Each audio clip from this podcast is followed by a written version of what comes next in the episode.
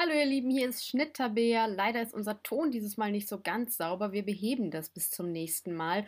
Und nächste Woche gibt es leider keine Folge aus prüfungstechnischen Gründen. Aber wir hören uns in zwei Wochen wieder. Jetzt viel Spaß bei der Folge. Äh. ich glaube, hier ist der Text ausgegangen. Richtig gut. Ja, da hatte ich kurzfristig vergessen, wie ich, äh, wie, wie, wie, wie mein Text ist. Richtig, wie ich heiße. Wie wir heißen? Was machen wir hier eigentlich?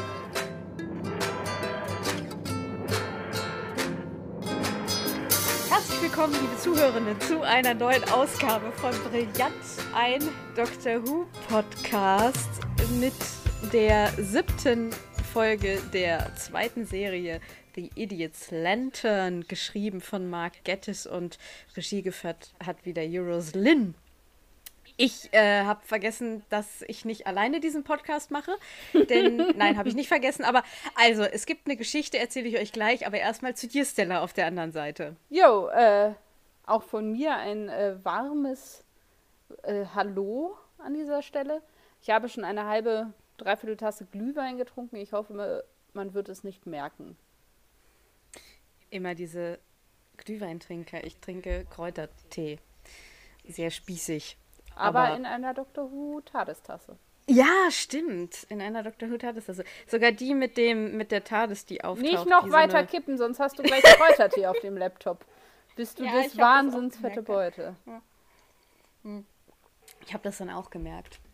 Nee, das kennt man nur. Das sind diese großen Tassen, die du ganz oft an der Nordsee zu kaufen kriegst, wo dann so ein Leuchtturm innen auftaucht, je mehr du trinkst. Und das ist das mit der TARDIS. Ihr kennt die bestimmt. Also viele ich von euch besitze die, die selber. Ja. Äh, wir sind heute, glaube ich, ein bisschen verwirrt und ein bisschen durch. Wir sind beide so ein bisschen müde. Äh, deswegen hatte ich auch eben kurzfristig vergessen, wie der Introtext funktioniert. Man kann ja auch spontan so einen neuen Introtext ein, einsprechen. Ja, aber kennst du das, wenn du in dem Moment dann eine Vollblockade hast? Ja, ich habe das gerade miterlebt. So dieses, äh, wer bin ich? Wo bin ich? Wann bin ich? Und wieso? Genau. Warum sitze ich hier? Äh, ja, äh, wir sind wieder da. Äh, wir sind wieder hier in unserem Revier. Und das Revier müssen wir jetzt erstmal aufräumen. Das heißt, Tales aufräumen wir haben ja äh, vor geraumer Zeit äh, eine Fragen, also, also eine Anforderung an Fragen an uns in die Welt rausgesendet und haben tatsächlich ein paar gekriegt von Shirley, Flo und Julian, die wir jetzt einfach alle mal beantworten. Wollen wir, das so, wollen wir so, wollen wir so, jeder liest abwechselnd eine Frage vormachen? Nee, weil du die Fragen vorliegen hast und ich nicht. Ach so, ja, okay. Äh, also, dann fange ich einfach mal an. Jetzt eu eure Fragen praktisch an uns. Frage 1. Die nächste Traumbesetzung für den oder die Doktorin. Stella. Ähm, spontan. Spontan fand ich die Idee mit Benedict Cumberbatch schon ziemlich cool. Muss ich sagen. Da stand ja irgendwie mal so ein bisschen gerüchtemäßig im Raum ich fand das eine ganz coole Idee. Ich würde das gerne ja. mal sehen. Es ist natürlich die Frage, das ist ja so ein bisschen wie Tilda Swinton. Das ist so dieses, ach, wie schön, wenn es noch gehen würde, weil die sind natürlich inzwischen irgendwie so bekannt. Meinst du, die würden das noch machen? Es so, geht um also eine Benedict Traumbesetzung, nicht ja, um eine okay, realistische okay, okay. Besetzung. Okay, ja, stimmt. Du hast, du hast völlig recht. Wie sieht das denn für völlig dich aus? Völlig recht. Bei mir sind irgendwie nur Frauen rausgekommen. Das ist okay. Obwohl ich tatsächlich, weil ich tatsächlich auch Benedict Cumberbatch eine ganz coole Sache finde. Hm. Ich habe sofort an Eva Green gedacht, obwohl die ja Französin ist und keine Großbritannierin. Ob das dann überhaupt zulässig ist, dass die die Doktor spielt. Äh, Eva Green? Sagt dir ja, bestimmt Penny ich versuche mir das gerade vorzustellen. Ich sehe sie mehr so in irgendeiner coolen Special-Folge als. Nee, aber gerade das. Nee, aber gerade das, ähm, so dieses, also sich das so vorstellen und dann bist du ja gleich so, hm, eigentlich wäre sie ein cooler Master, so. Aber das, ich finde ja. gerade das interessant. Ich will sie nämlich endlich mal wieder in was sehen, wo es eben, wo sie eben nicht so der äh, äh, sexy äh, ambivalente Willen oder nicht ist. Also das spielt sie ja ganz viel. Ja, aber das fällt mir das doch ein bisschen schwer gerade, muss ich zugeben. Hm, dann hätte ich noch äh, Sasha Ronan. Äh, solche Sachen wie äh, Little Women und, und Lady Bird und okay. ist eine irische Schauspielerin, die ist okay. super krass. Junge Emma irische Watson Schauspielerin. als Doktor.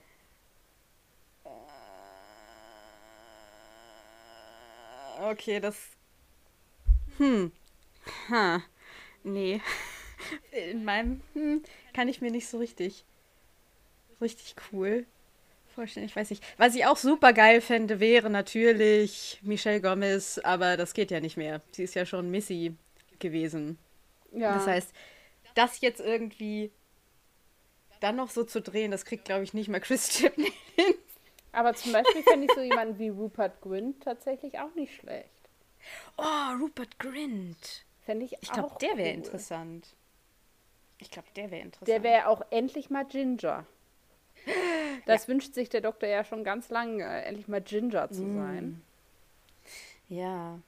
Aber es gibt so, es gibt dann doch, wenn man, wenn man dann drüber redet, gibt es recht viele, die irgendwie so rein, ähm, die, die interessant sind. Äh, also wir sind ja auch, also ich zumindest bin ja auch überhaupt nicht so irgendwie in Großbritannien so in, in, in, in den allgemeinen Nachrichten über Dr. Who drin. Das heißt, ich weiß halt auch überhaupt nicht, wer da vielleicht schon mal irgendwie vermutet wurde oder gemunkelt wurde oder so. Und I don't know. Ich bin jetzt wirklich einfach nach äh, meiner meinem Kopf gegangen. Also das war ja, glaube ich, auch die Intention der Frage. Das war die Frage, ja.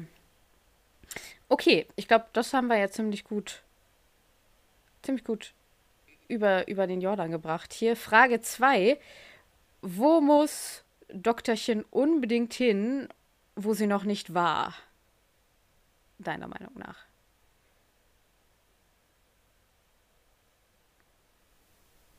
Hm. Vielleicht mal in irgendeine fiktive Welt. Also, das ist natürlich immer schwierig, weil es natürlich eine, eine Zeit- und Raumgeschichte ist, aber irgendwie, also eine andere. Entschuldigung, Christmas Special. Ja, okay. Ja, also, dass man irgend so ein anderes Franchise quasi nochmal besucht und da irgendwie so ein nettes Crossover kreiert. Das könnte ich mir ganz gut vorstellen. Back to the Future. ja, oder vielleicht auch irgendwas, was thementechnisch noch nicht ganz so nah dran oh, ist. Das ginge aber, weil, weil, weil dann könnten die sich gegenseitig in Zeit und Raum besuchen. Ja, oder sowas wie Narnia oder so weiß nicht. Das hatten, ja, das, ja. Ja, wir hatten ja. Die, die Wardrobe schon, das, aber es ist mal nochmal so ein irgendwie sowas. Und sonst bin ich ja immer ähm, Freundin davon, wenn man halt neue Welten kennenlernt. Also ich könnte jetzt nicht konkret sagen, was, aber prinzipiell außerirdische Planeten irgendwie nochmal andere Gesellschaftsformen zum Beispiel kennenlernen oder so eine Zukunftserde, so nochmal eine Kolonie in zig Jahren. Wie hat sich die menschlich, also die, die Menschen sich weiterentwickelt auf einem anderen Planeten oder so. Also sowas finde ich halt immer spannend. Also irgendwie, dass man dann die Freiheit hat, sich neue Dinge auszudenken. Deswegen ist es schwer, da zu sagen, was es sein soll. Aber diese Art mhm. von, von Folge oder von Richtung finde ich immer gut. Ja, ich habe geschrieben, aufgeschrieben, queere Szene, 20er Jahre Berlin. Ich habe irgendwie mega Bock auf 20er Jahre Berlin. Aber auch mal so ein bisschen die früheren 20er Jahre. Also nicht so wie in Babylon Berlin, dass Hitler irgendwie schon um die Ecke guckt. Sondern so richtig krass Party und. Jetzt stelle ich mir gerade vor, wie der so an der Straßenecke steht und so: Kuckuck, Kuckuck. Hoffen wir, dass er nie wieder zurück ist. Oh, aber dann auch so eine richtig geile Kostümfolge halt, ne? Das müsstest du dann eben, wenn du das machst, müsstest du das eben dann auch schon richtig machen. So queere Underground-Clubs und dann, dann geht's richtig los da, ja. Da hätte ich Bock drauf. Richtig schön. Mit Musik. Und Cocktails. Naja, mein Gott. So, Frage 3. Was wäre ein mieses Ende? Ich glaube, damit ist die ganze Serie gemeint. Also, Ich was wäre auch, ein mieses Ende? Ja, was wäre ein mieses Ende für die Serie? Mm, Ich finde, aber damit, also letztendlich, wenn man es über den Tod hinaustreibt, also den Tod der Serie, also man merkt Mhm. irgendwie, es ist alles erzählt worden und man versucht es immer wieder neu und man schafft es nicht und man reitet sie irgendwie tot. Ich finde, das ist eigentlich das schlimmste Ende, was du einer Serie an sich im Allgemeinen und jetzt hier Dr. Who im Speziellen irgendwie antun kannst, weil dann hast du diesen ganz langsamen, sehr qualvollen Tod. Und dann, wo du ab und zu vielleicht nochmal so ein kleines Highlight hast, aber letztendlich das so sich hinzieht. Deswegen würde ich das umdrehen und sagen, so ein bisschen, also ein gutes Ende ist, wenn man sagt, okay, das ist, man überlegt sich, wie können wir das gut zu Ende erzählen, ohne es vielleicht komplett zu Ende erzählen zu müssen. Also ich würde zum Beispiel nicht sagen, am Ende muss diese Figur des Doktors irgendwie sterben, damit das zu Ende ist Nein! das wäre irgendwie albern, sondern man sagt einfach irgendwann, okay, wir haben jetzt alles, was wir erzählen wollten, erzählt und nun sind Ja. halt zukünftige Reisen und Abenteuer eben erlebt zu werden, aber nicht mehr gezeigt zu werden. Irgendwie so. Ja, ich habe ein hoffnungsloses Ende. Also ich habe keinen Bock auf zum Beispiel irgendwie so ein, dass der Doktor sterben müsste oder dass irgendwie keine Hoffnung mehr da ist, sondern ich möchte, glaube ich, ein hoffnungsvolles Ende. Vielleicht auch so ein bisschen ein offenes Ende, weil, hey, vielleicht kann man die Serie ja in 20 Jahren wieder rebooten. Man weiß es ja nicht. Also ich meine, es ist ja nicht so, dass das schon mal passiert wäre, möglicherweise. Hm. Ja, das fände ich ganz schön, wenn es ein hoffnungsvolles Ende wäre. Gut, jetzt ein bisschen eine Frage auf der komödiantischen Seite. Wie könnte die TARDIS noch aussehen? Also einfach, äh, ich glaube, die Frage war so formuliert, was ist, wenn der Chameleon Circuit eben kaputt ist, aber äh, das Ding irgendwie auf einer anderen, auf einer anderen Figur stecken bleibt. Ja, ich würde die Frage einfach für mich ein bisschen umformulieren, weil ich einen speziellen Gedanken dazu hatte, nämlich quasi, was wäre so das deutsche Pendant zu dem TARDIS-Design?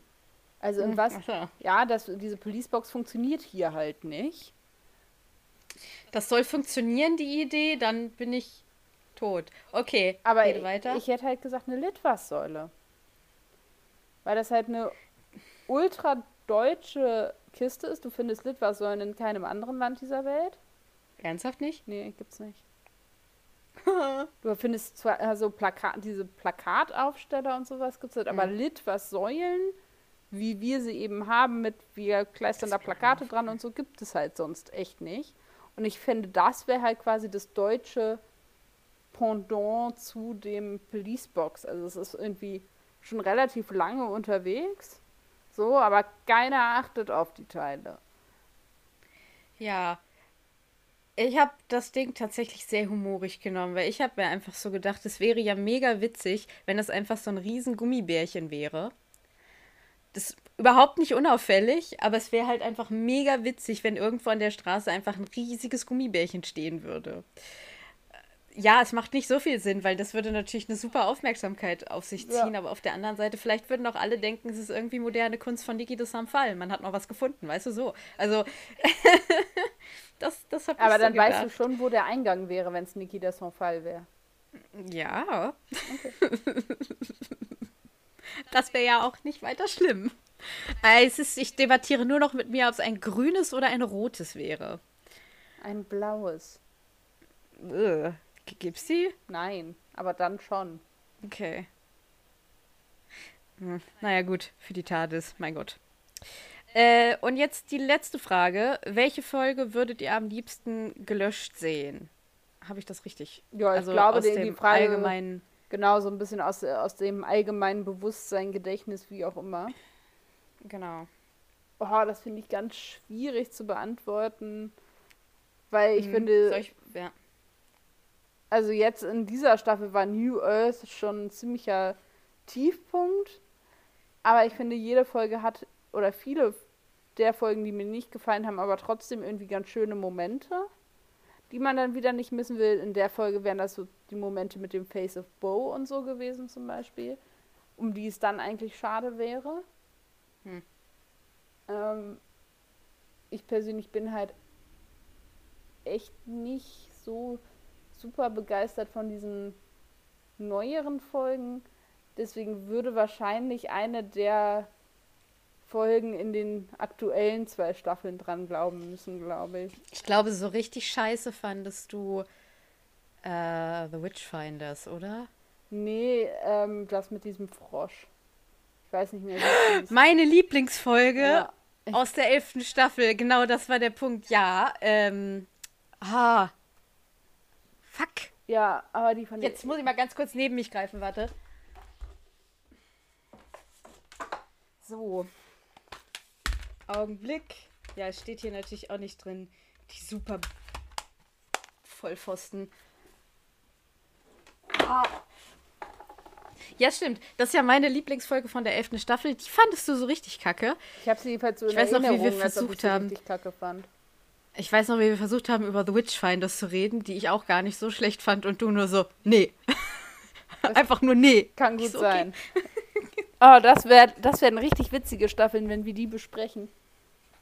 Also. Ja, da hast du aber mich, also weil ich mag ja ganz viel an dem, was passiert. Nicht ganz viel nicht, aber ich mag auch ganz viel. Also von daher.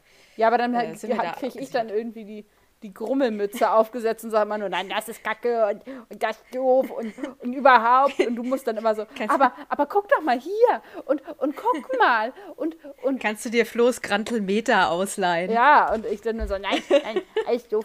So, ich, ich mag das nicht. Das wird großartig. Ja, ich freue mich schon. Ich freue mich schon sehr.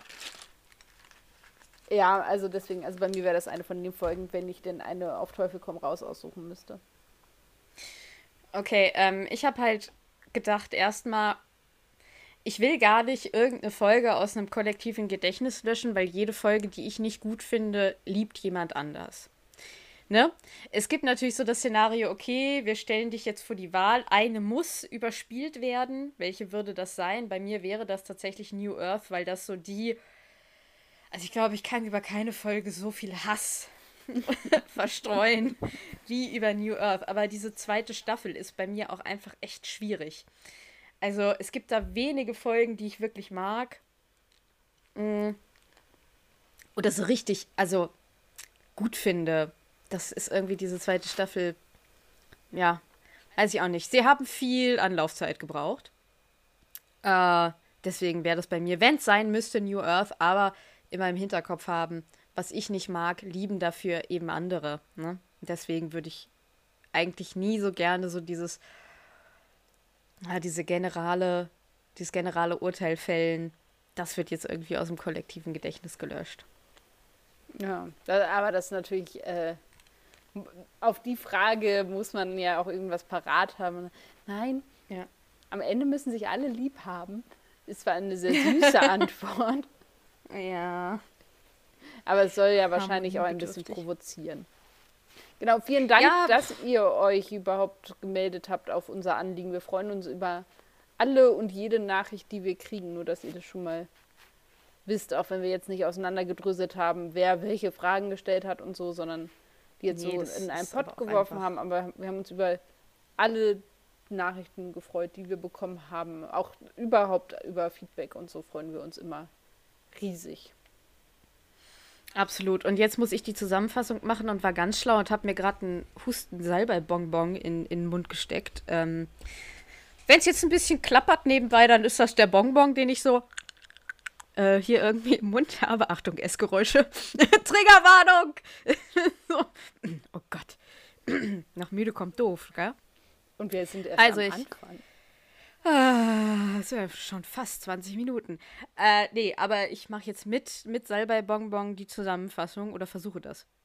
Okay, also der Doktor und Rose landen in London des Jahres 1953, genauer gesagt am 2. Juni, Krönungstag von Elisabeth II. Äh, sie merken schnell, dass etwas nicht stimmt. Manche Leute werden einfach von Regierungsbeamten eingesammelt. Des Weiteren haben äh, ungewöhnlich viele Leute einen Fernseher, was damals auch nicht so war. Sie treffen Familie Connolly und finden heraus, dass auch deren Oma nicht gesund ist. Und kurz darauf wird die eben auch mitgenommen. Der Doktor folgt darauf den Beamten, die die Oma mitgenommen haben. Und Rose geht zu Magpies Fernsehgeschäft, da sie bei den Connollys eben ein Gerät von dem gesehen hat und komische lila Spannungen da irgendwie auf dem Fernseher gesehen hat. Ja. Jetzt kann ich meine eigene Schrift nicht mehr lesen, schneide ich raus.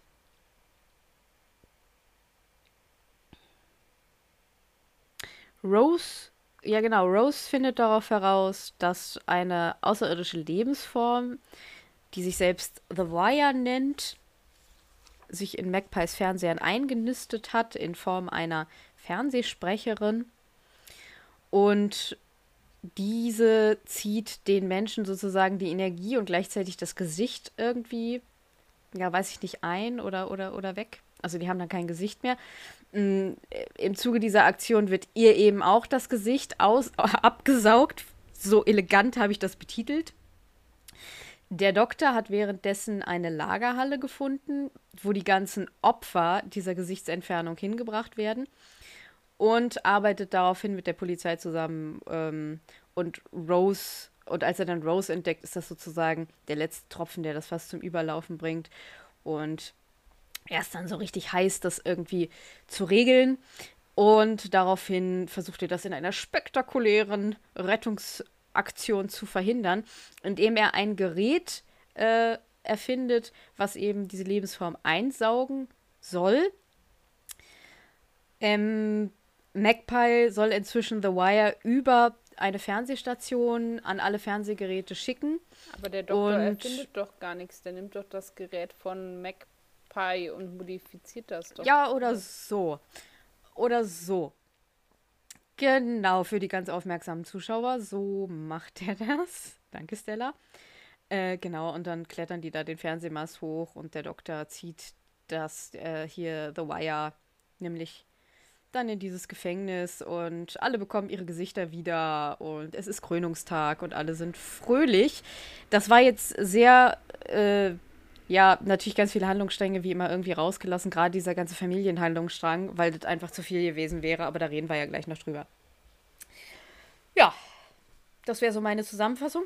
Hast du noch was dazu zu sagen? Er fängt The Wire auf einer Videotape-Kassette ein. Okay, das finde ich ist Sehr wichtig, gut. weil das ist witzig. Ja, das stimmt. Okay, und jetzt wie immer die Königin der Hintergrundinfos. Ja, sollte das ein bisschen stockend sein, dieses Mal entschuldige ich mich. Aufgrund von Mangels an Vorbereitungszeit habe ich das Ganze äh, ein bisschen Copy- und Paste-mäßig aus dem Internet gezogen und muss das jetzt so parallel simultan übersetzen. Ähm, und es ist ein bisschen durcheinander. Und zwar ist es so, dass ähm, Tabea hat ja gerade das Datum schon genannt, allerdings wird in der Folge selber das Datum überhaupt nicht erwähnt, an dem die da sind, sondern es wird einfach ähm, nur das Jahr, nämlich 1953, erwähnt. Und man kann eben, wenn man schlau ist, sich errechnen, okay, Elisabeth II. wurde am 2. Juni gekrönt, das heißt, die Geschehnisse der Folge spielen am 1. und 2. Juni eben des Jahres 1953. Und ähm, es gibt eben, also so ein bisschen, es gab lange das, die Falschannahme, dass diese Folge tatsächlich im Jahr 1952 spielen sollte, weil die Königin Elisabeth im Jahr 52 schon den Thron bestiegen hat, nach dem Tod ihres Vaters. Aber diese Coronation Ceremony Ceremony, also ihre Krönung und so, erst 18 Monate später, nämlich im Juni 53 stattgefunden hat. Aber deswegen wird halt oft ja falscherweise angenommen, dass die Folge 52 spielt, was sie aber nicht tut. Genau, der Titel dieser Folge wurde vom Schreiber Gareth Roberts vorgeschlagen, der nämlich sich daran erinnert hat, dass sein Vater Fernseher immer als The Idiot's Lantern bezeichnet hat. Und da kam tatsächlich dann letztendlich dieser Titel zustande. Es gab auch ganz viele andere Working Titles, aber genau, was ich irgendwie einen ganz spannenden Titel finde. Genau, dann ist der Ort, an dem das Ganze dann quasi seinen Höhepunkt findet in der Folge, wo dann der Doktor auch so Weiher letztendlich besiegt, der Alexandra Palace. Da wurde auch gedreht. Und dann habe ich so ein ganz bisschen geguckt, was ist denn der Alexandra Palace eigentlich? Und zwar ist das ein, ähm, ja, eine, also sieht auf jeden Fall sehr beeindruckend aus, heißt auch ähm, The People's Palace und ist eben gebaut worden als ähm, Ort für Entertainment- und Sportevents in London. Und so ein bisschen, ja, traurige Geschichte ist, also gebaut wurde das von John Johnson und Alfred Meeson und ähm, eröffnete im Jahr 19, äh, 1873. Leider brannte es zwei Wochen später völlig aus. Ups. Ah, hielt also nicht so lange und wurde dann von Johnson nochmal aufgebaut. Okay. Auch genannt wird der Alexandra Palace der Ellipelli und ist eben ein öffentlicher Ort für Naherholung, ähm, Bildung und Unterhaltung. Und ähm, genau, der, das ist eben der in South London ist quasi der Crystal Palace das Pendant dazu, wenn man so möchte. Und für alle, die äh, interessiert sind an Darts, da findet dann auch immer im Winter ein großes Dart-Event statt. So kenne ich nämlich den Alexandra Palace tatsächlich. Mhm. Dann ähm, gibt es ganz viele ähm, Referenzen für, an englisches Fernsehen in der Folge, weil im, eben im Hintergrund viel Fernsehen auch läuft. Am Anfang guckt Magpie eine Folge von der Sendung What's My Line. Nein, ich habe dieses Mal nicht recherchiert, was das für Sendungen sind. Dann ist es so, dass die Co Connolly-Familie eine Folge von Muffin the Mule gucken. Also das ist diese Sendung mit den Puppen, die man ganz kurz in einer Einstellung sehen kann. Und ähm, was ich ganz spannend fand, so ein bisschen, also in England oder im britischen Fernsehen gibt es eine Sendung, die so ein bisschen an die deutsche Lindenstraße erinnert. Ich glaube, die sind auch voneinander irgendwie inspiriert und das heißt Coronation Street und ist auch ähnlich aufgebaut und so. Und das sollte eigentlich mal, sollte diese Sendung Florizel Street heißen. Und das ist der Name der Straße, auf der die Connolly-Familie wohnt. Also ja. so ein bisschen so ein kleiner Inside-Joke an der Stelle. Dann ist es so, ich weiß nicht, wem das beim Schauen der Folge aufgefallen ist. Ich glaube, wir als deutsches Publikum sind da vielleicht auch nochmal besonders empfindlich.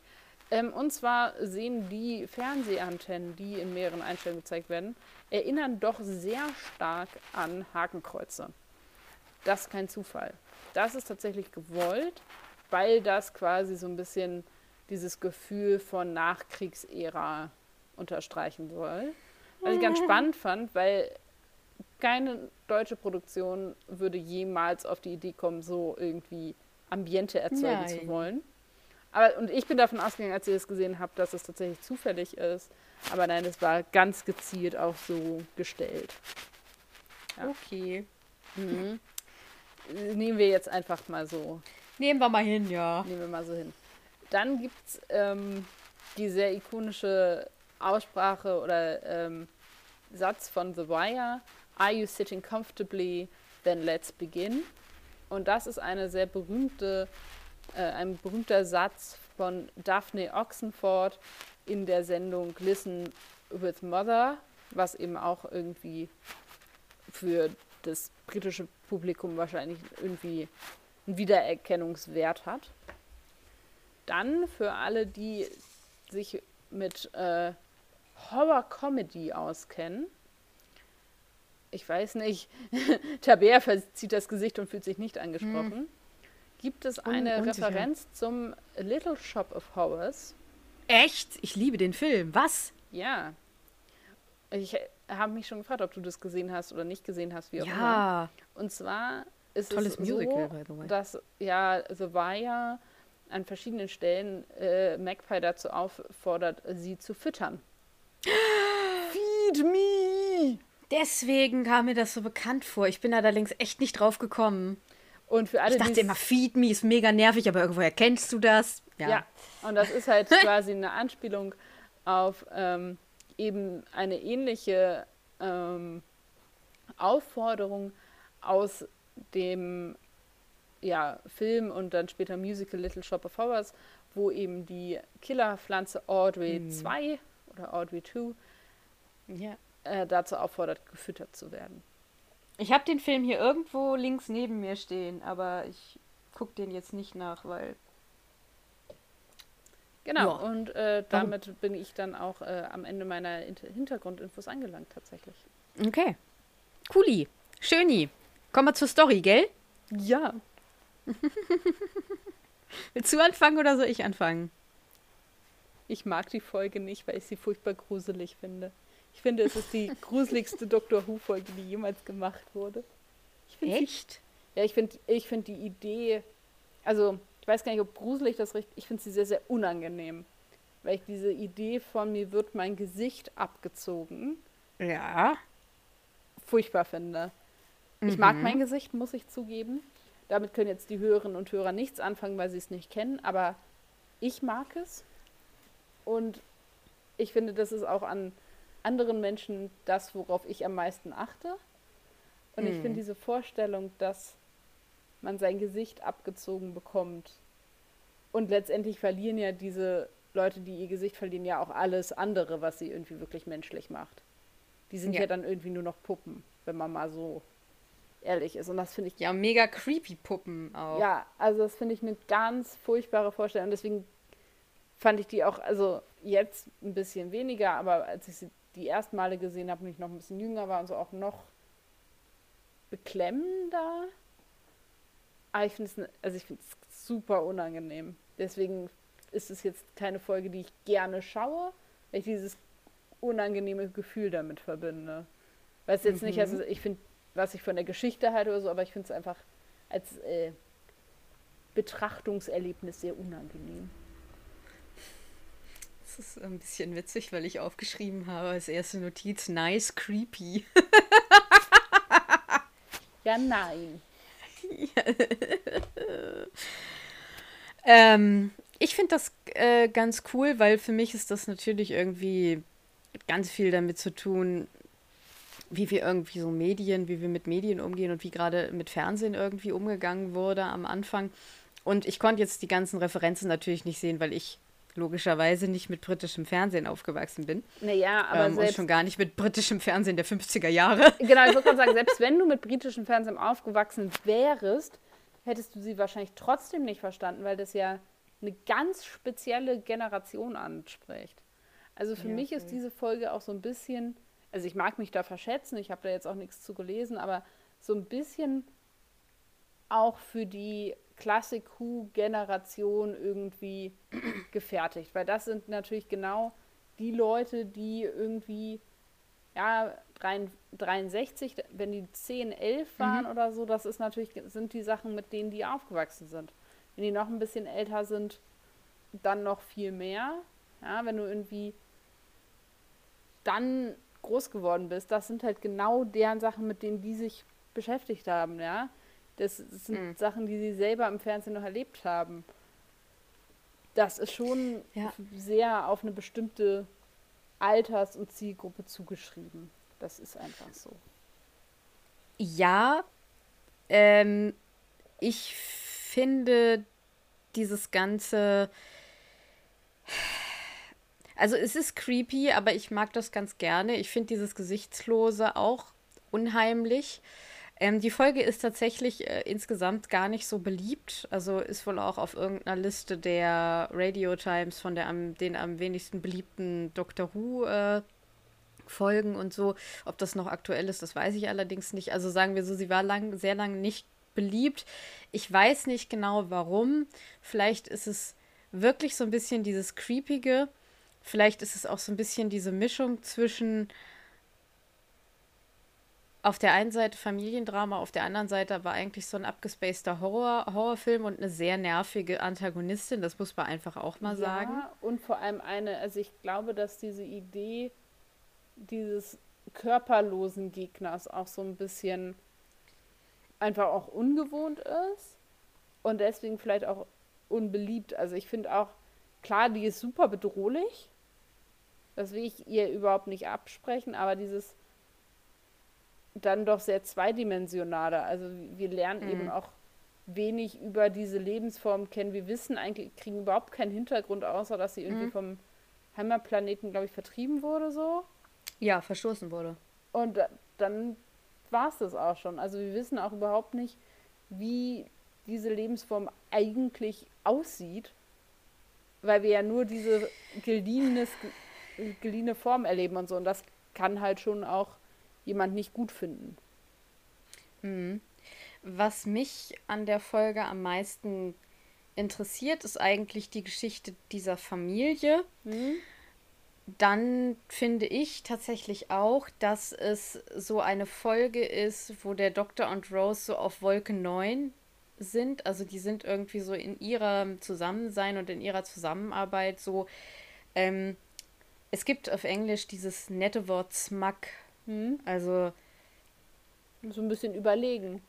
Ja, äh, fühlen sich auch sehr, sehr überlegen anderen gegenüber und sind so ein bisschen feist und so. Und ab nächster Folge geht es eigentlich dann so bergab damit. Das heißt, das ist jetzt nochmal so die letzte Folge, wo die so richtig so ähm, sich überlegen fühlen und damit natürlich wahnsinnig auf die Schnauze fallen.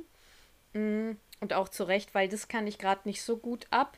Ich finde, dass es gut anfängt und am Ende aber sehr für mich verliert. Und zwar ab diesem Moment, wo Rose im Prinzip auch das Gesicht abgesaugt kriegt, weil sie in dem Moment, sobald sie eben ihr Gesicht verliert, wird sie eben zur Motivation des Doktors, der dann da auch total ausrastet und sehr viel rumschreit. Ich habe dann irgendwann auch nur aufgeschrieben, viele schreiende Männer in dieser Folge. Du hast diesen Vater, der mega viel rumblökt. Du hast den Doktor, der dann ab der Hälfte irgendwie nur noch wie so ein HB-Männchen rumflitzt und rumschreit. ähm, was ich total unangenehm finde. Ähm, das gefällt mir gar nicht. Da finde ich, nimmt es dann sehr ab. Und dieser, also diese Antagonistin, die schafft es dann im Prinzip nicht, meine Begeisterung oder Aufmerksamkeit so aufrecht zu erhalten, weißt du? Ja, und der Magpie als ihr Instrument ist halt letztendlich auch keine starke Figur. Nee, also, das ist halt eine arme Sau. Genau. Aber mehr auch nicht. Und also wenn man irgendwie ihn halt, also wenn die irgendwie ein Duo wären.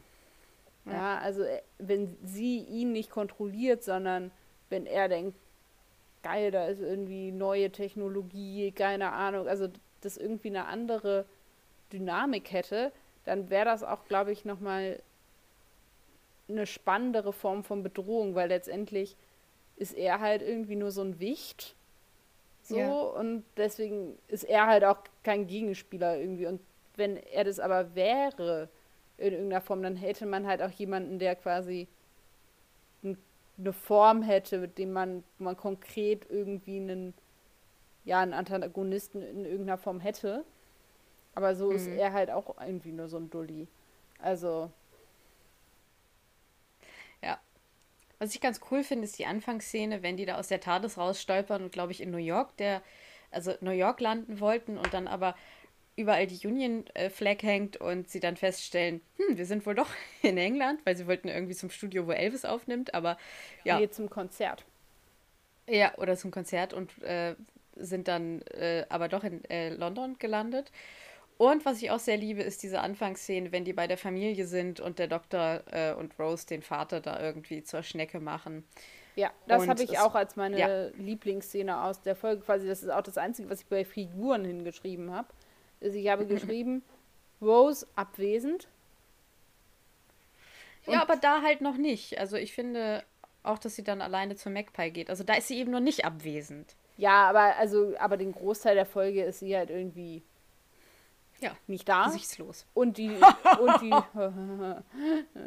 und die schöne Szene halt, wo die halt sich als diese Inspektoren da ausgeben und so. Die ist halt ja. wirklich auch flott geschrieben, flott gespielt. Ja da passiert viel, sagte sie und gähnte ausgiebig. Mhm. Ähm, ja, ich finde auch, dass ganz viel, also ich habe auch mehr das Gefühl, dass es in der Folge gar nicht wirklich um diesen Kampf gegen diese, dieses Alien geht, sondern vielmehr um irgendwie die Bewältigung eines einer Postkriegsgeneration mit ihren Vätern mhm. und ihren irgendwie Identitäten.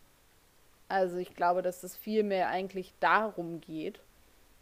Und dass ja. sie deswegen vielleicht auch nicht so gut funktioniert, weil man halt zwei große Themen hat, die irgendwie in einer Folge beide nicht so ganz ausgespielt werden. Ja, also du hast halt, ich finde zum Beispiel den Vater, das ist ja so eine wahnsinnig, also der terrorisiert ja im Prinzip seine ganze Familie ja, mit seinem sehr patriarchalen Haus.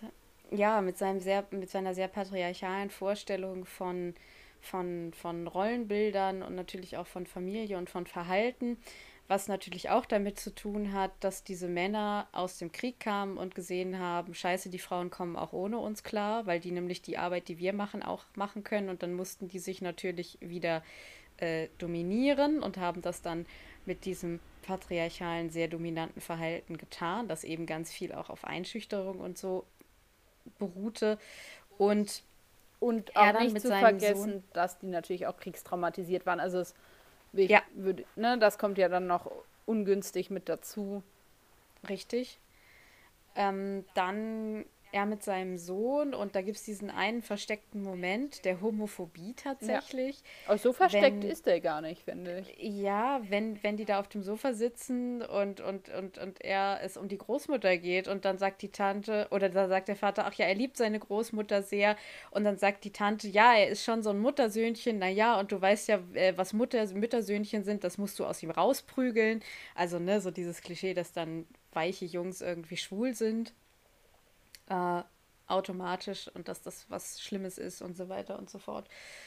Ähm, ja, und dann am Ende aber glücklicherweise diesen dann doch, also eigenständig, weil, also man hätte es jetzt irgendwie auch im Sande verlaufen lassen können. Man hätte dann irgendwie sagen können, ja, und am Ende sieht er es irgendwie ein, aber Realität ist halt, dass, dass das nicht der Fall gewesen wäre. Dass es wahrscheinlich eine Woche irgendwie harmonischer gewesen wäre und dann wäre es wieder von vorne losgegangen. Und dann trifft sie, also die Mutter, halt am Ende die Entscheidung, nee, du musst halt gehen. Ja. Obwohl wir ja auch, also ich glaube, wenn man ganz ehrlich ist, das auch nicht das realistische Szenario ist, leider. Nee, aber ich fand es für die Folge gut. Für die Folge fand ich es auch gut. Ja. Aber letztendlich, glaube ich, ist das schon auch ein Trauma einer Generation, die in diesen zerrütteten Haushalten oder in diesen auch sehr mhm. schwierigen und gestressten Haushalten aufgewachsen zu sein. Also was halt so ein bisschen, also das, ich weiß nicht, wie das gewesen, oder das können wir vielleicht auch schlecht nachvollziehen, weil unsere Eltern halt nicht in den Krieg gezogen sind. Ähm, mhm. Aber das ist halt diese, diese Postkriegsgeneration, die eben irgendwie, ne, dann war der Ehemann jahrelang weg und kommt dann wieder und was ist in der Zwischenzeit zu Hause gelaufen und anders und so. das ist da halt irgendwie drin verarbeitet. Ja. Und sind wir uns einig, nur weil sie ihn jetzt vor die Tür gesetzt hat, heißt das natürlich nicht, dass alle ihre Probleme gelöst sind. Es geht mir auch schon wieder auf den Senkel, dass ich die ganze Zeit von der Mutter und dem Vater rede, also Mr. Connolly und Mrs. Connolly oder so. Ähm, weil dann geht der Spaß natürlich erst richtig los, weil in den 50er Jahren als alleinerziehende Mutter ist auch nicht eitel Sonnenschein. Ja, sie hat dieses Haus und offensichtlich will der Junge ja auch eine Beziehung zu seinem Vater haben. Das sieht man ja am Ende. Das ist so einer der netten Momente von Rose, weil sie so einen Vatermoment hat.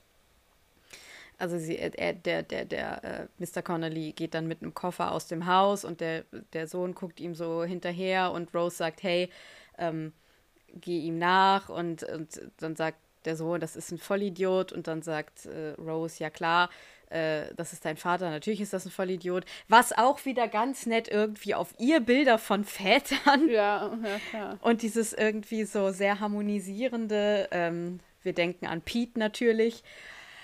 Äh, das ist dann irgendwie ganz nett, aber insgesamt ist das natürlich alles nur an der Oberfläche irgendwie gekratzt. Auf der anderen Seite kann man sich dann auch fragen, kann ich es irgendwie von einer Science-Fiction-Serie erwarten, dass die in der Folge so ein riesenkomplexes Thema irgendwie äh, total, äh, ja, sich damit total detailliert auseinandersetzen. Das geht natürlich eigentlich, also das geht halt auch nicht. Ne? Ja, ich weiß nicht, ob es also als alternatives Szenario irgendwie geschickter gewesen wäre, diesen ganzen neue Technologie, Fernseh, so Wire-Kiste irgendwie aus dem Fenster zu schicken und zu sagen, okay, dann setzen wir, keine Ahnung, genau in diese Familie ein Alien, das sich als Poltergeist auf dem Dachboden manifestiert, keine Ahnung.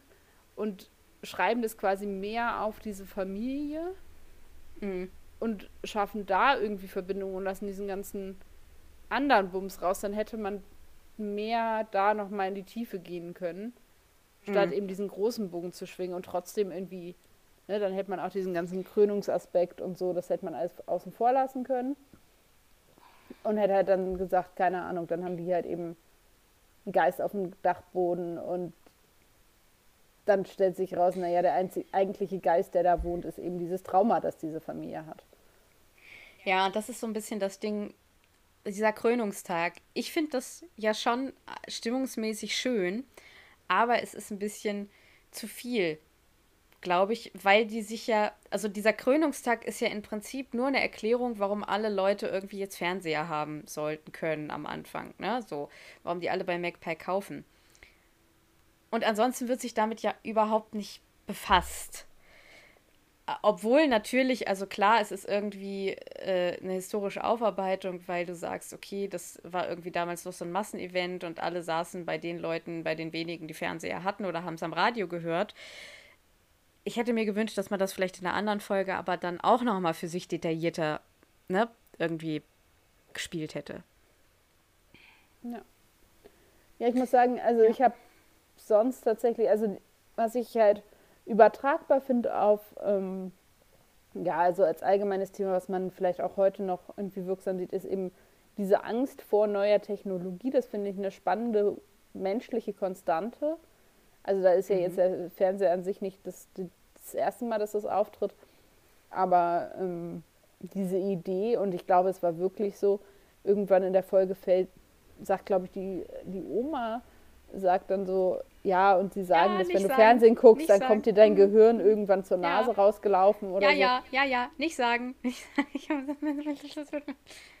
Aber das ist halt, also diese Angst vor der neuen Technologie, das ist ja immer wieder zu sehen. Das fand ich ganz spannend. Das ist ja auch, also keine Ahnung, ne, nehmen wir jetzt dieses 5G-Netz, das, wo dann gesagt wird, also ich finde, es gibt auch berechtigte Bedenken, die damit zusammenhängen, die aber für mich nicht an der Technologie hängen per se, aber es gibt ja auch Leute, die sagen, oh Gott, diese Technologie selber wird irgendwie die Gehirne so erwärmen, auf dass wir alle irgendwie gebratene Gehirne im Kopf haben oder so. Also, und das ist ja genau das Gleiche, nur auf einer, also in einem anderen Medium quasi. Also ich weiß ja. nicht, was es zu 5G alles für spannende, abenteuerliche Ideen gibt, was das alles mit uns machen können wird irgendwann. Mhm. Oder ne, man weiß bis heute nicht irgendwie Handys und Krebs und wie hängt das zusammen oder nicht. Oder ich weiß noch mit Mikrowellen, als es Mikrowellen so langsam in jedem Haushalt gab und wie das alles gefällt ist. Also das ist ja was, was uns ja wirklich auch in unserem Alltag begleitet und immer wieder auch auftaucht, wenn neue Sachen erfunden werden. Ja, ist immer interessant. Ja, sonst. Also Story, ja. Ja, zu den Figuren kann ich leider auch nicht mehr. Also da habe ich jetzt nicht mehr so viel Da haben wir sagen. jetzt auch schon ganz viel abgearbeitet. Also ich habe so Dr. Smug Smart Elvis. Also ich finde seine Frisur großartig. Ansonsten ist der fix geschrieben, brüllt mir am Ende halt ein bisschen zu viel rum. Ja, bei Rose ist ein bisschen schade, dass sie dann am Ende oder dass sie ab der Mitte nichts mehr zu machen hat, weil der Doktor sie ja retten muss. Das geht mir immer sehr auf den Senkel, dieses Motiv. Aber am Anfang finde ich die auch, ehrlich gesagt, auch eine ganz gute, ganz gute erste, erste, erste, erste äh, Spielzeit, also erste äh, Halbzeit für sie. ja, was ich halt so ein bisschen auf der einen Seite ein bisschen fragwürdig, auf der anderen Seite aber auch irgendwie gut finde, ist dieses, dass gesagt wird, okay, sie hat diesen Domestic Approach. Weil es mm. ist ja mhm. tatsächlich auch in vielen Folgen so, dass sie auf die kleinen Leute guckt oder guckt, was ist denn bei den Menschen los oder was ist bei den Personen, die mhm. das Problem betrifft, irgendwie Sache ja, also auch schon immer irgendwie so ihre Schiene gewesen. Aber auf der anderen Seite sagt er das natürlich auch so ein bisschen von oben herab. Ja, und Frauen sind weil sowieso, das ist ja so der Part, ne? Das ist ja so empathisch und kann ja so Genau. gut mit Leuten reden und so. Ja, ja, das geht mir auch auf den Senkel. Ich finde es ganz schön, dass sie so dann viel auch über sagt, Rose, deswegen wollte ich jetzt mal was Positives sagen. Ja, aber sie, sie sieht das ja auch. Also sie sieht ja auch, dass er sie damit aufzieht und sagt dann ja auch, hey, hast du Mhm. das gerade als eine Beleidigung gemeint? Ja. Ja. Hast du denn aus Familie- dieser Folge was mitgenommen? Ja, also wieder, ähm, wie äh, suspekt uns doch die Technik ist, die wir irgendwie selbst erfinden und dann überholt sie uns und äh, dann beißt sie uns in den Arsch. Äh, und insgesamt ist es immer interessant, wie so mit alter Technik umgegangen wird oder zu, äh, durch Fernsehen zu erfahren, wie früher mit dieser Technik umgegangen wurde. Das habe ich mitgenommen. Ich habe mitgenommen und gebe seither, also schon, schon seitdem ich diese Folge das erste Mal gesehen habe und gebe das bei jeder Dinner- oder Cocktailparty immer gerne von mir als Trivia, die ich dann immer behaupte, dass ich sie weiß, nämlich, dass die britische Flagge nur Union Jack genannt wird, wenn sie denn zur See gehisst wird.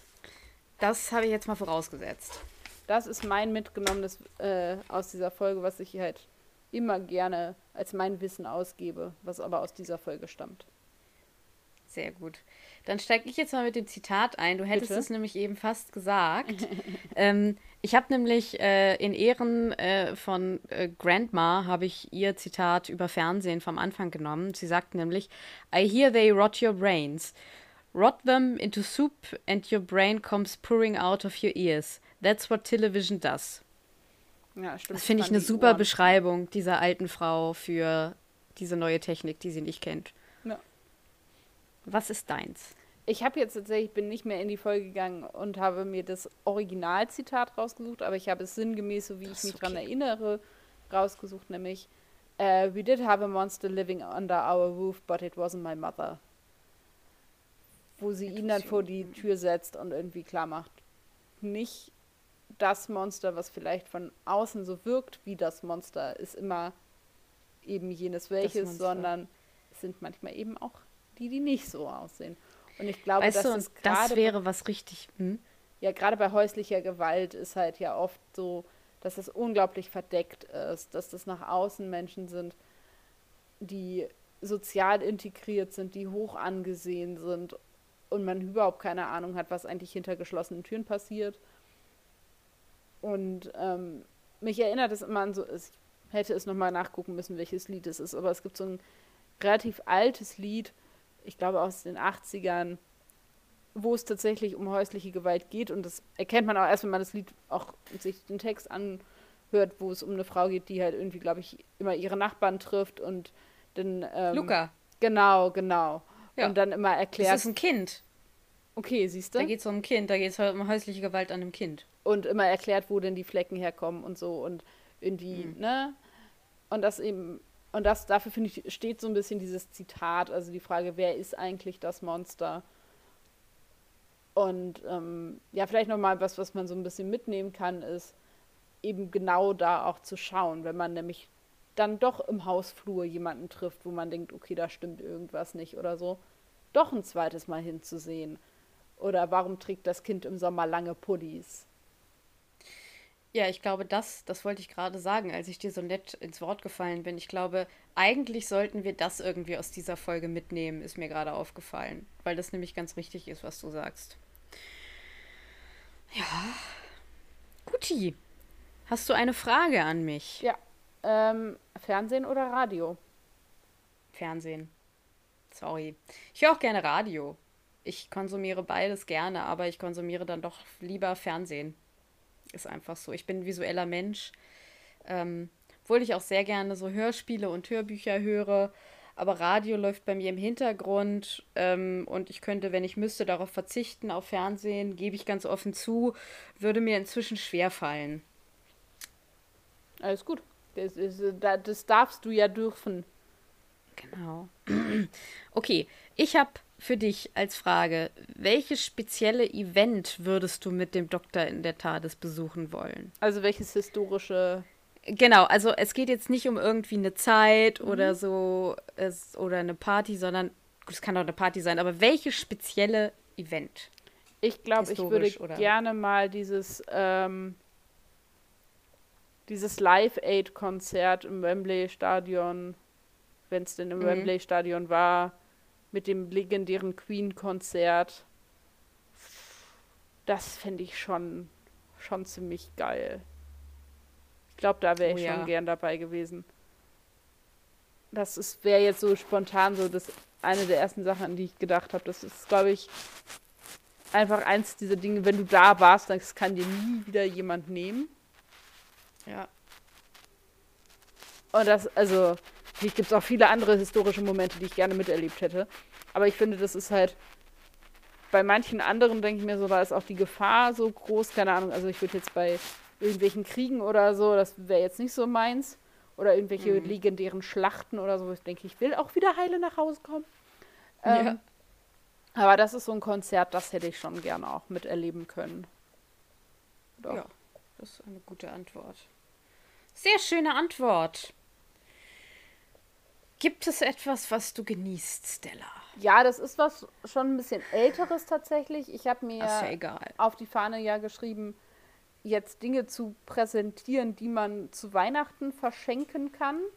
Das war jetzt so ein bisschen meine Prämisse beim Aussuchen äh, zum Animieren eurerseits, also um Inspirationsquelle für Weihnachtsgeschenke zu sein. Ähm, genau, es ist ein Buch. Es ist ein Buch, das ich das schon relativ lange her, dass ich es gelesen habe. Ich müsste es irgendwann nochmal lesen, weil es einfach sehr schön ist. Ich habe festgestellt, der Autor dieses Buches hat auch nur dieses eine Buch geschrieben. Es ist ähm, eine wahre Geschichte, also ähm, das macht es umso berührender. Und zwar heißt es Der Pinguin meines Lebens, die wahre Geschichte einer unwahrscheinlichen Freundschaft. Und ist ja. geschrieben von Tom Mi Michel, Michael, Michel, ich weiß es nicht so ganz genau, M-I-C-H-E-L-L. Und ähm, beschreibt, also er ist in Südamerika irgendwo als Lehrer unterwegs und findet da bei einem Spaziergang am Strand einen äh, in Öl überströmten Pinguin, den er mit in sein Hotel oder sein Zimmer nimmt, wie auch immer, und ihn dann, also es passiert alles am Anfang, das ist jetzt sehr spoilerfrei, und reinigt eben diesen Pinguin und rettet ihm den, das Leben. Ja. Und seitdem. Wolltest du gerade sagen, rettet ihm den Arsch? Nein, das hatte ich tatsächlich nicht vor. Wenn, dann rettet er ihm auch die Federn. Und okay. ähm, und da, ab dann sind die beiden mehr oder weniger unzertrennbar und er erzählt eben so ein bisschen die Geschichte und die Zeit, die er eben mit diesem Pinguin verbringt und was sich dadurch in seinem Leben ändert, dass er eben jetzt diese unwahrscheinliche Freundschaft hat. Und es, dadurch, dass es eben eine wahre Geschichte ist, ist es halt sehr berührend, weil man sich dann halt auch vorstellen kann, okay, das ist alles wirklich irgendwann mal so passiert. Davon abgesehen, dass ja mein Herz eh für Pinguine schlägt. Für alle, die es noch nicht mitgekriegt haben. und deswegen empfehle ich dieses Buch. Ich finde es sehr, sehr schön. Es war an vielen Stellen eben auch rührend, weil es auch eben dann andere Aspekte beleuchtet. Also es geht ja nicht immer nur um Pinguine, sondern eben auch um Dinge, die dann in dem Leben von Tom passieren und so. An manches erinnere ich mich auch nicht mehr, weil es eben auch schon ein Moment her ist, dass ich es gelesen habe. Aber das ist auf jeden Fall, das kann man gut, guten Gewissens verschenken. Ich habe jetzt gerade den original englischen Titel nicht parat, aber das ist eben die, die deutsche übersetzte Variante davon. Genau.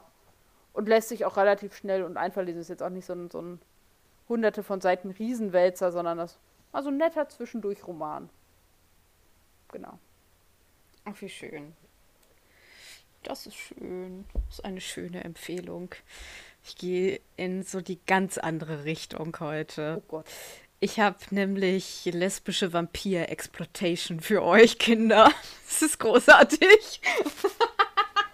Okay. äh, ich habe, ich habe euch mitgebracht etwas Älteres und zwar Daughters of Darkness von 1971 vom belgischen Regisseur Harry Kümmel. Das ist ein bisschen ein witziger Name. Als ich den das erste Mal gelesen habe, musste ich sehr lachen damals.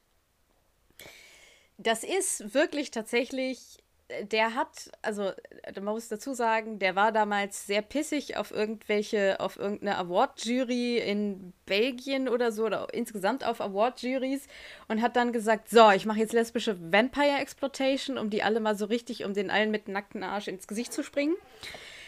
Und hat im Prinzip, ja, man kann den Film als so etwas gucken, ich finde aber, es ist, er hat im Prinzip ein bisschen einen anderen Arthouse-Film gemacht.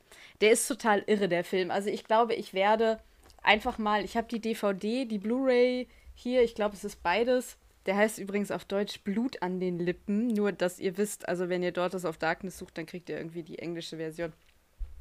Die ist tatsächlich, also der ist auf Englisch gedreht, obwohl das französische und belgische SchauspielerInnen sind und so.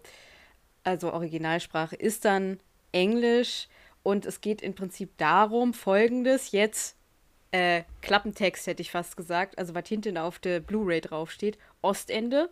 Frisch vermählt machen Valerie und Stefan einen ungeplanten Zwischenstopp in einem leeren Luxushotel. Es ist Jahresende, die Saison ist vorbei. Sie sind die einzigen Gäste. Vorerst. Doch noch in derselben Nacht betritt eine geheimnisvolle Gräfin in Begleitung einer Sekretärin die Lobby und fragt nach einem Zimmer. Stefan ist sofort wie gebannt von den beiden Neuankömmlingen. Als der Portier aber den Namen hört, wirkt er äußerst irritiert. 40 Jahre ist es inzwischen her und doch ist die Gräfin keinen Tag gealtert.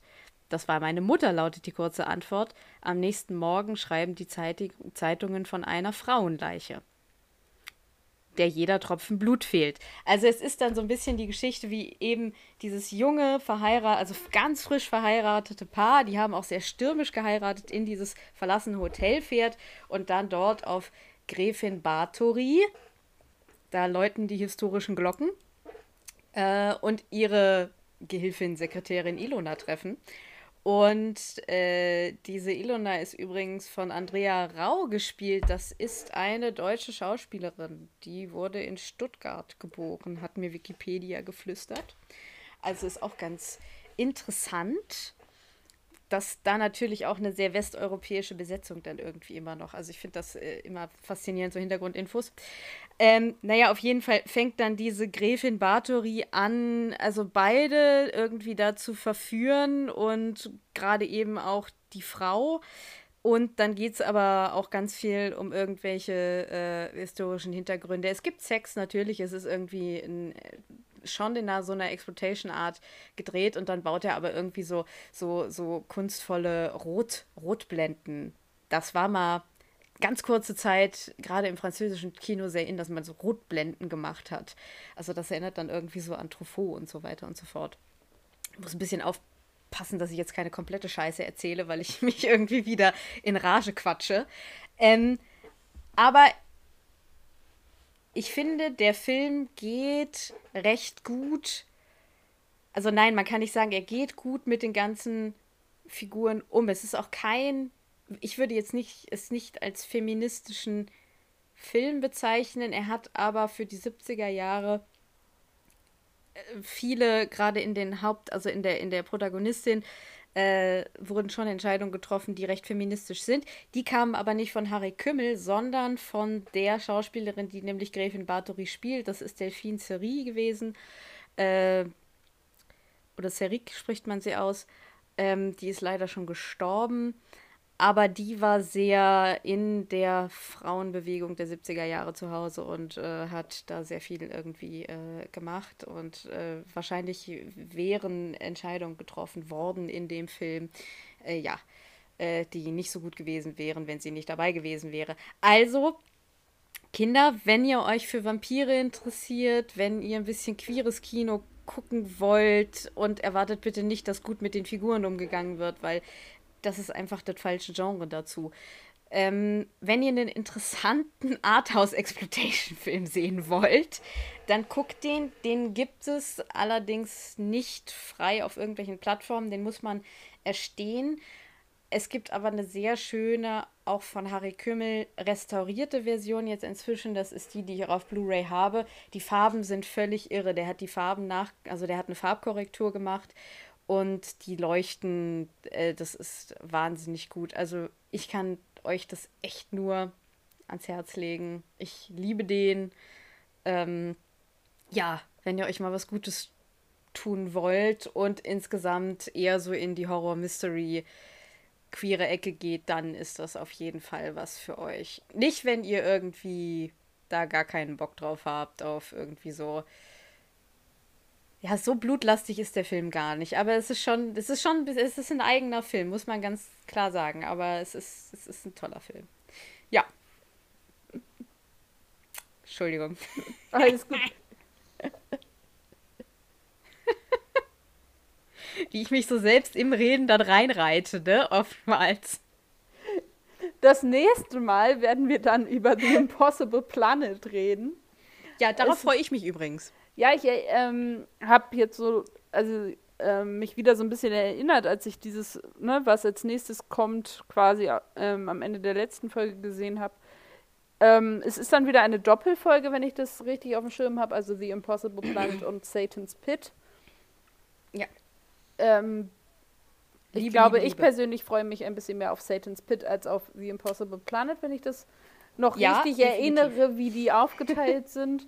Ich glaube, dass ähm, Satan's Pit, dann müsst ihr so ein bisschen mit kleinen Monologen meinerseits rechnen, weil das sehr nah Ah, an die meinem, Religionswissenschaftlerin ist Ja, ja. da. In the house. Bam. nahe an meinem äh, Masterarbeitsthema liegt.